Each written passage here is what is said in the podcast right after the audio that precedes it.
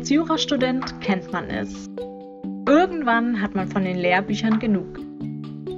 Damit das Gewissen trotzdem rein bleibt, könnt ihr jede Woche bei mir einschalten. Das ist Jura to go.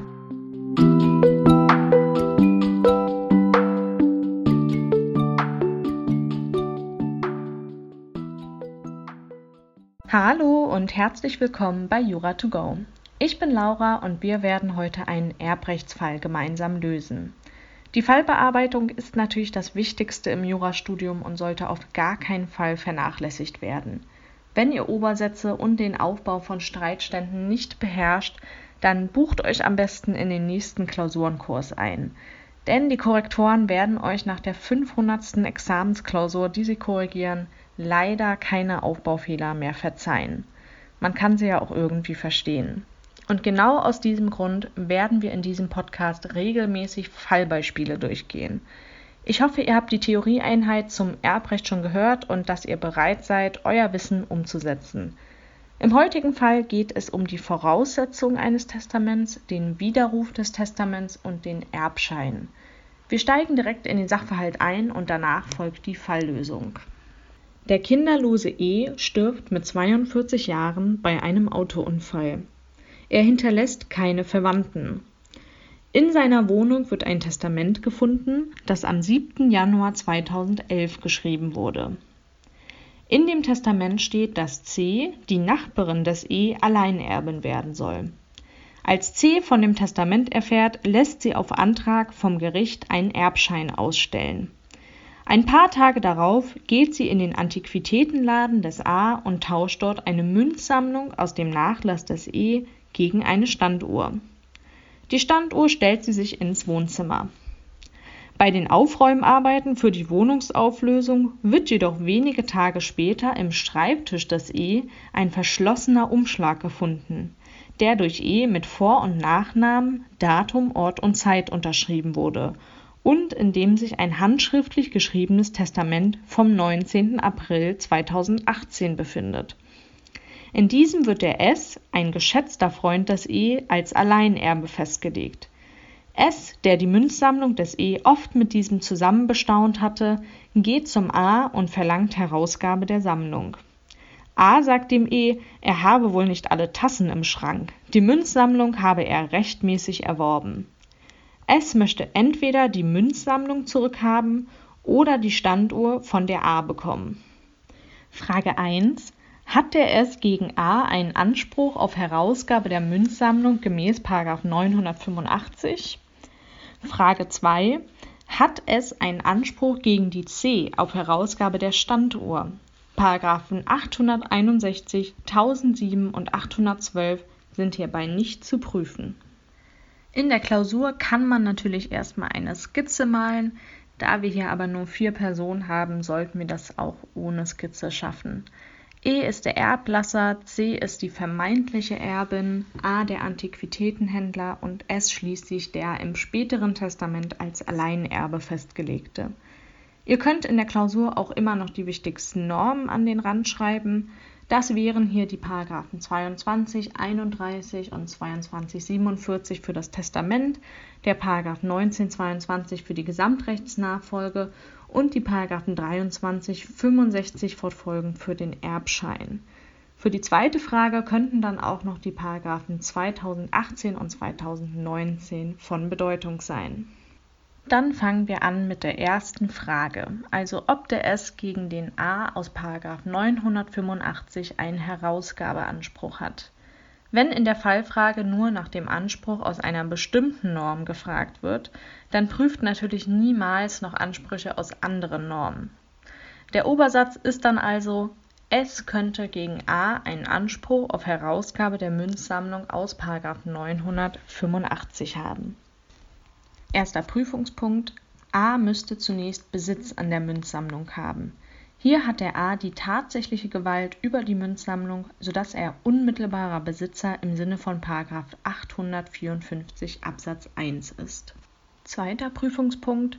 Des Weiteren müsste S der Eigentümer der Münzsammlung sein. Merkt euch, dass die Prüfung hier immer historisch chronologisch erfolgt. Das heißt, man beginnt mit einem feststellenden Satz, wem ursprünglich das Eigentum an der Sache zustand, und dann arbeitet man Punkt für Punkt in der zeitlichen Reihenfolge ab, inwiefern sich die Eigentumsverhältnisse verändert haben könnten. Also hier würden wir dann sagen, ursprünglich war nach der Vermutung des Paragraphen 1006 E der Eigentümer der Münzsammlung. Danach C könnte jedoch im Wege der Gesamtrechtsnachfolge gemäß 1922 Eigentümerin geworden sein. Dafür muss C Erbin des E sein. Das Testament aus dem Jahre 2011 wies die C als Alleinerbin aus. Es ist davon auszugehen, dass dieses Testament wirksam war. Allerdings könnte dieses Testament seinerseits widerrufen und durch ein neues Testament ersetzt worden sein, das den S als Alleinerben ausweist. Gemäß 22, 53 fortfolgend ist ein Testament frei widerruflich und der Widerruf erfolgt gemäß 22, 54 regelmäßig durch ein neues Testament. In Betracht kommt hier das Testament vom 19. April 2018.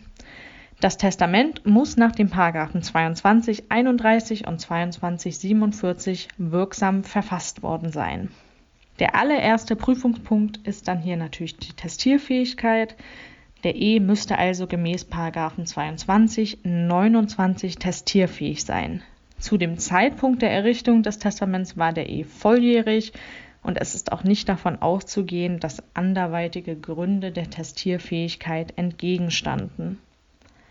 Außerdem müsste der E das Testament höchstpersönlich abgegeben haben, gemäß 2064 und auch diese Voraussetzung war hier gegeben. Bei der Errichtung des Testaments hatte der Ehe ferner einen Testierwillen und schließlich müssten dann auch die besonderen Voraussetzungen des Paragraphen 2247 erfüllt sein. Vorliegend wurde das Testament handschriftlich verfasst.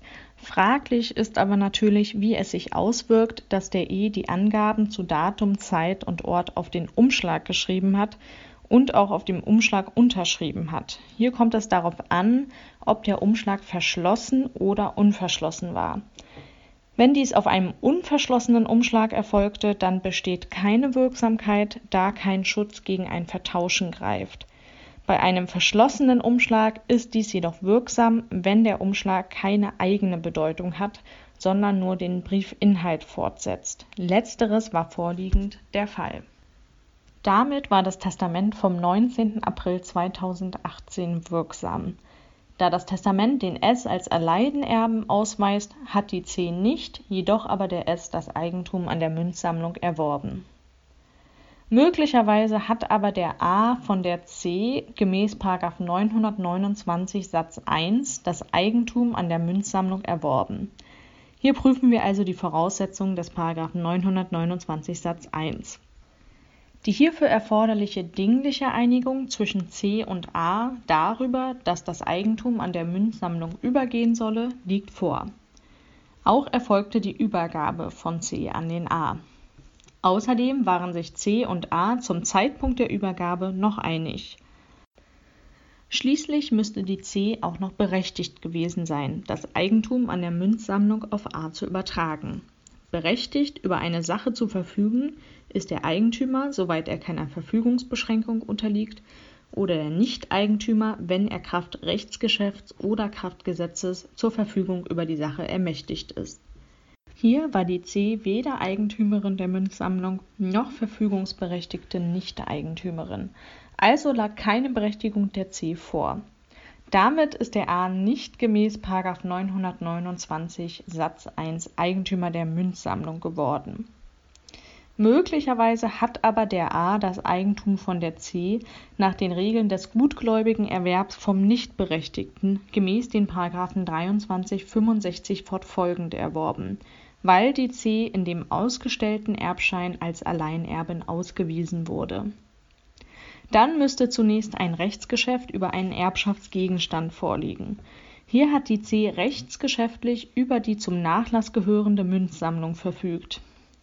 Darüber hinaus müsste ein Rechtsscheinstatbestand gegeben sein. Im Falle der § 23 65 fortfolgend ist dies der Erbschein, der gemäß § 23 65 die Vermutung begründet, das demjenigen, welcher in dem Erbschein als Erbe bezeichnet ist, das in dem Erbschein angegebene Recht auch zusteht. Im vorliegenden Fall weist der Erbschein die C als Alleinerbin aus. Insoweit ist der Rechtsschein begründet, dass die C auch tatsächlich Erbin und damit Berechtigte ist. Schließlich müsste der A auch gutgläubig gewesen sein. Gutgläubig ist, wer nicht bösgläubig ist. Bösgläubig ist gemäß 2366, wer die Unrichtigkeit des Erbscheins kennt oder weiß, dass das Nachlassgericht die Rückgabe des Erbscheins wegen Unrichtigkeit verlangt hat. Hier hatte der A keine solche Kenntnis. Allerdings hatte er wohl auch keine Kenntnis vom Erbschein. Dem Sachverhalt ist zumindest nicht zu entnehmen, dass er sich den Erbschein von C hat zeigen lassen. Fraglich ist, ob der gutgläubige Erwerb gemäß 2366 voraussetzt, dass der Erwerber Kenntnis vom Erbschein hat. Hier sind wir bei einem Meinungsstreit angekommen. Das heißt, dass wir beide Meinungen aufzählen müssen und jeweils sagen müssen, zu welchem Ergebnis sie kommen. Wenn sie zum selben Ergebnis führen, muss man sich nicht für eine Meinung entscheiden. Wenn sie aber zu unterschiedlichen Ergebnissen kommen, dann muss man im Rahmen einer Stellungnahme Argumente liefern, warum man sich für die eine Meinung und nicht für die andere entscheidet. Im vorliegenden Fall erfolgt das dann folgendermaßen. Nach einer Auffassung ist für den gutgläubigen Erwerb gemäß 2366 zu verlangen, dass der Erwerber Kenntnis vom Erbschein hat.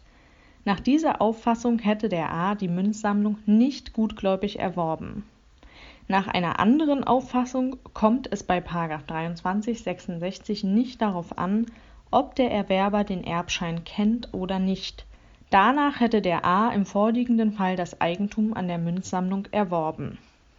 Im Rahmen der Stellungnahme kann gesagt werden, dass für die zuerst genannte Ansicht zunächst sprechen könnte, dass der Erwerber nicht schutzwürdig ist, wenn er den Erbschein gar nicht zu Gesicht bekommen hat. Dagegen lässt sich allerdings mit der zuletzt genannten Ansicht einwenden, dass 2365 das abstrakte, also von der Kenntnis losgelöste Vertrauen in die Verfügungsberechtigung schütze. Dies entspricht auch der Ausgestaltung anderer Gutglaubenstatbestände. Auch bei dem gutgläubigen Erwerb unbeweglicher Sachen gemäß 892 kommt es nicht darauf an, ob der Erwerber vorher in das Grundbuch geschaut hat Gleiches gilt auch für das Handelsregister in § 15 HGB. Insoweit ist der A im vorliegenden Fall als gutgläubig anzusehen. Der A hat also das Eigentum nach den Regeln des gutgläubigen Erwerbs vom Nichtberechtigten gemäß dem § 23, 65 fortfolgend erworben. Es ist demzufolge nicht Eigentümer der Münzsammlung und im Ergebnis kann also gesagt werden, der S hat gegen A keinen Anspruch auf Herausgabe der Münzsammlung aus 985. Damit sind wir mit der ersten Frage fertig und widmen uns jetzt der zweiten Frage, also der Frage, welche Ansprüche der S gegen die C geltend machen kann. Als erstes prüfen wir den Anspruch aus 985. Der Obersatz wäre dann, es könnte gegen C einen Anspruch auf Herausgabe der Standuhr aus 985 haben. Erster Prüfungspunkt: C ist unmittelbare Besitzerin der Standuhr nach 854 Absatz 1. Zweiter: Der S müsste Eigentümer der Standuhr sein. Hier müssen wir dann natürlich den historischen Aufbau wieder heranziehen. Das heißt, ursprünglich war A Eigentümer der Standuhr, Sodann könnte die C gemäß 929 Satz 1 das Eigentum an der Standuhr von A erworben haben. A und C haben sich entsprechend dinglich geeinigt. A hat der C auch die Standuhr übergeben. Zu diesem Zeitpunkt waren sich A und C auch einig. Und schließlich war der A als Eigentümer der Standuhr auch berechtigt, das Eigentum zu übertragen. Also hat die C das Eigentum an der Standuhr von A gemäß 929 Satz 1 erworben. Ein Eigentumserwerbstatbestand zugunsten des S ist jedoch nicht ersichtlich. Der S hat damit im Ergebnis also gegen die C keinen Anspruch auf Herausgabe der Standuhr aus 985 in Betracht kommt aber auch noch ein Anspruch des S gegen die C auf Herausgabe der Standuhr aus 2018.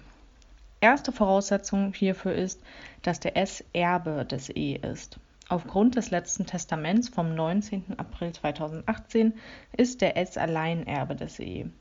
Hier könnt ihr nach oben verweisen, da wir dort das Testament ausführlich geprüft haben. Zweiter Prüfungspunkt. Im Übrigen müsste die C Erbschaftsbesitzerin sein. Hier hatte die C ursprünglich Erbschaftsbesitz an der Münzsammlung. Die Standuhr gehörte nicht zum Nachlass. Allerdings sieht 2019 Absatz 1 vor, dass sich der Anspruch aus 2018 auch auf das erstreckt, was der Erbschaftsbesitzer mit Mitteln der Erbschaft erlangt. Hier hat die C die Münzsammlung gegen die Standuhr getauscht. Also erstreckt sich der Anspruch aus 2018 auch auf die Standuhr. Im Ergebnis kann also festgehalten werden, der S hat gegen die C einen Anspruch auf Herausgabe der Standuhr aus den Paragraphen 2018 und 2019 Absatz 1.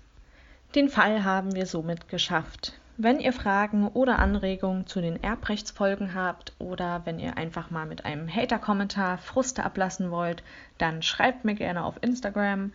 Mein Account heißt jura.togo. Ich freue mich, dass ihr heute dabei wart und ich hoffe, ihr schaltet auch beim nächsten Mal ein. Als nächstes widmen wir uns den Strafrechtsdelikten Mord und Totschlag. Bis bald.